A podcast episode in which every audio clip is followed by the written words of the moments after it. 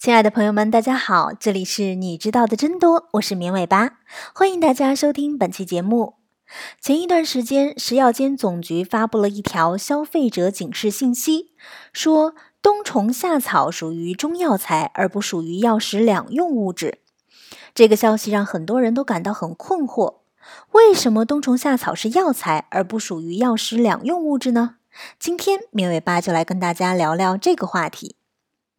让我们从食药和药食两用说起。任何吃的东西，核心都是安全和有效。如果不考虑感官的享受，从使用价值的角度说，一种东西能不能吃，该不该吃，核心都是安全和有效的权衡。安全是指这种东西吃了之后不会对身体产生伤害，有效是指吃了之后对身体产生好处。首先来说食物。食物的有效是指提供人体正常的新陈代谢所需要的物质和能量，满足这种需求的物质，我们称之为营养成分。通常分为六大类，包括水、蛋白质、脂肪、碳水化合物、维生素和矿物质。膳食纤维不提供能量，也不提供人体需要的物质，但是呢，对于人体的健康运行很重要。而且每天的需求量也很大，现在也有学者把它作为第七类营养成分。对于人体来说，营养成分需要持续摄入，营养成分的缺乏会影响健康，补充之后身体一般就恢复正常。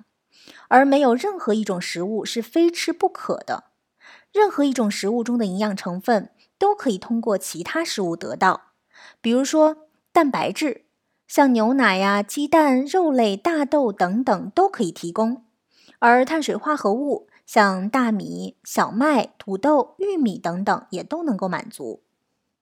食物对于安全性的要求很高，因为它们可以不限量随便吃，所以需要考虑，即便是吃的最多的人，也不会因为它而危害健康。所以。新的食物原料、食品添加剂和加工助剂要想获得批准，所需要的安全审核极为严格。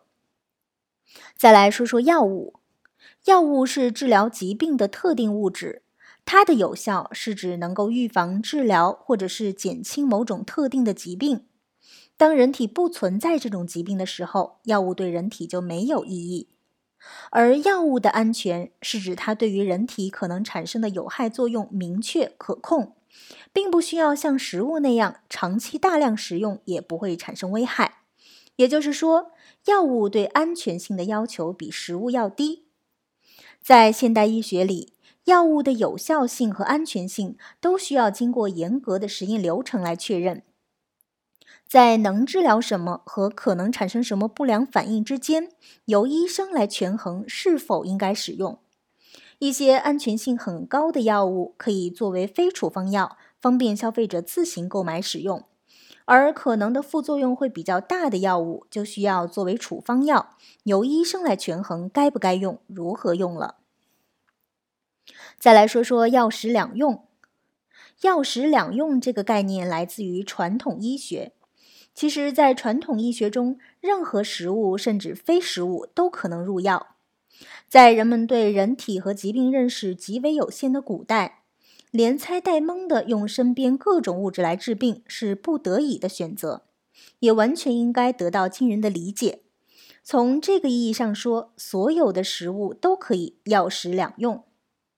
当然，药食两用物质是由国家食药总局认可发布。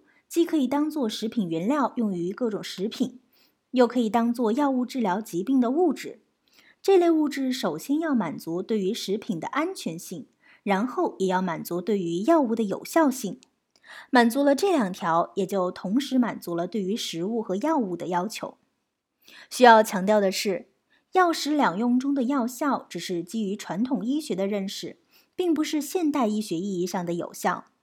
对药食两用物质更现实理性的态度是，基本上吃了没啥害，喜欢吃就吃点吧。如果呢不喜欢吃也别勉强，但真要是病了，最好也别指望它。冬虫夏草之所以被吹捧，是因为它冬为虫，夏为草的特征。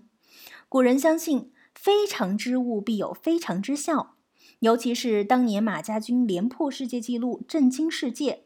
马军人宣称的马家军饮食秘诀鳖精和虫草，自然也就格外引人注目了。国外科学界也有一些机构研究虫草的功效。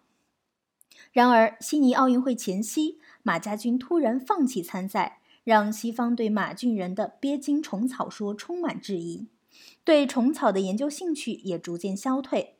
而最近爆出的马家军服药内幕，更让当年的鳖精虫草神话成了笑话和骗局。在目前的科学文献中，对虫草的研究大多都是中国人做的，研究水平基本上出于成分识别的层次。在科学上，识别出某些成分，到证明它对细胞有效，再到动物实验有效，最后到人体实验有效。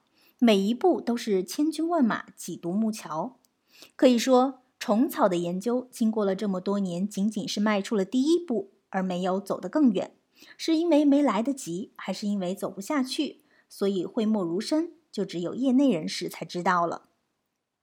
功效不靠谱，而食药总局的检测又发现了砷严重超标，可见安全性也无法满足食品的要求。不能进入药食两用物质名单，也就顺理成章了。好的，以上就是本期节目的所有内容了，感谢大家的收听。如果你需要了解节目的文字内容，可以关注“绵尾巴”的微信公众号，直接搜索“绵尾巴”三个字的全拼 “m i a n w e i b a” 就能找到了。也欢迎大家提出你宝贵的意见和建议。下期节目我们再见吧，拜拜。